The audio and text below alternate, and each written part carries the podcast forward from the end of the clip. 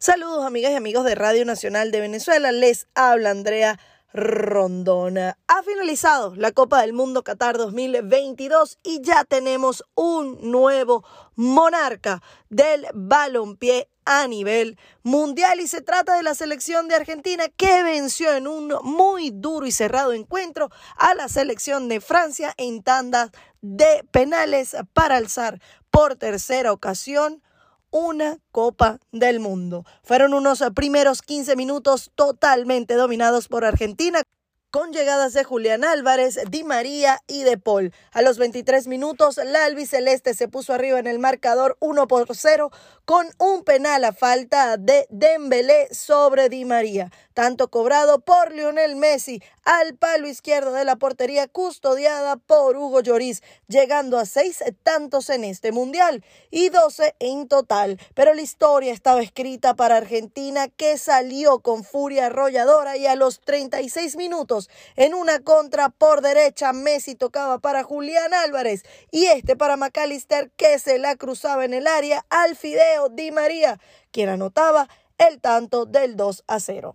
Por otra parte, el técnico francés Didier Deschamps realizó dos cambios a los 41 minutos del partido. Salieron Dembélé y Giroud y entraron Colomboani y Marcus Turán. Terminaba el primer tiempo y Francia se convierte en el primer equipo en no rematar en un primer tiempo de final de Copa del Mundo desde 1966, mientras que Argentina tuvo seis remates y tres de ellos directos al arco. Arrancaba la segunda mitad y la albiceleste se mantenía con el dominio en cancha, pero a los 80 minutos le dieron un penal a los galos. Otamendi tumbaba dentro del área a Colomuani y Mbappé apareció para cobrar y sumar su sexto tanto del Mundial. Y bastó solo un minuto más para que los franceses con un contundente contragolpe y una jugada colectiva terminara en un pase de Turán para Mbappé que se sacó una volea de la nada para el 2 a 2 y ya sumaba en ese momento siete tantos en Qatar y 11 goles en mundiales.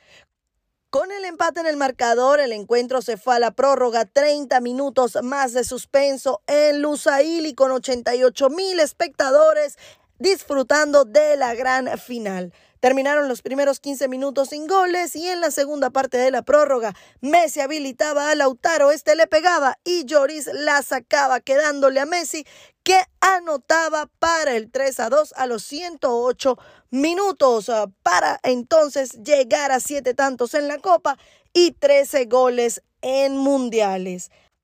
Pero la historia no se detenía ahí porque a los 118 minutos Mbappé cobraba un nuevo penal debido a una mano dentro del área, con lo cual el francés llegaba a convertir un hat-trick en el encuentro, con lo cual empataba una vez más el juego. De esta manera, Mbappé se convertía en el segundo jugador en anotar tres goles en una final y solo con 23 años y disfrutando de su segunda participación mundialista. El primero en hacer esta hazaña fue el inglés Jeff Hurst en 1966.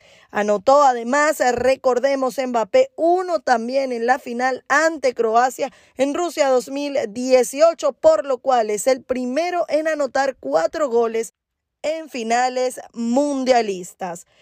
Y ya con la prórroga 3 a 3, todo se definía desde los 11 pasos, desde el punto blanco, donde Argentina se vio superior concretando cuatro goles de cinco. Y una vez más, el Dibu Martínez en el arco sacaba una pelota de los franceses, más otra que se desviaba por el costado derecho de la portería custodiada por Martínez, eh, con lo cual el partido terminaba 4 a 2 en tanda de penales a favor de Argentina, que vuelve a alzar una copa por tercera ocasión en su historia y de la mano del astro argentino, Leo Messi. Quien además se terminó llevando el balón de oro por ser eh, el jugador más destacado, mientras que Kylian Mbappé con sus ocho tantos en este Mundial de Qatar 2022 se llevó la bota de oro y Emiliano, el Dibu Martínez, se llevaba los guantes de oro. Venezuela, esto es todo en cuanto a la fiesta mundialista. Nos toca esperar ahora cuatro años más para vivir todas estas emociones. Yo soy Andrea Rondón y los dejo con lo mejor de Radio Nacional de Venezuela. Chao, chao, se les quiere mucho.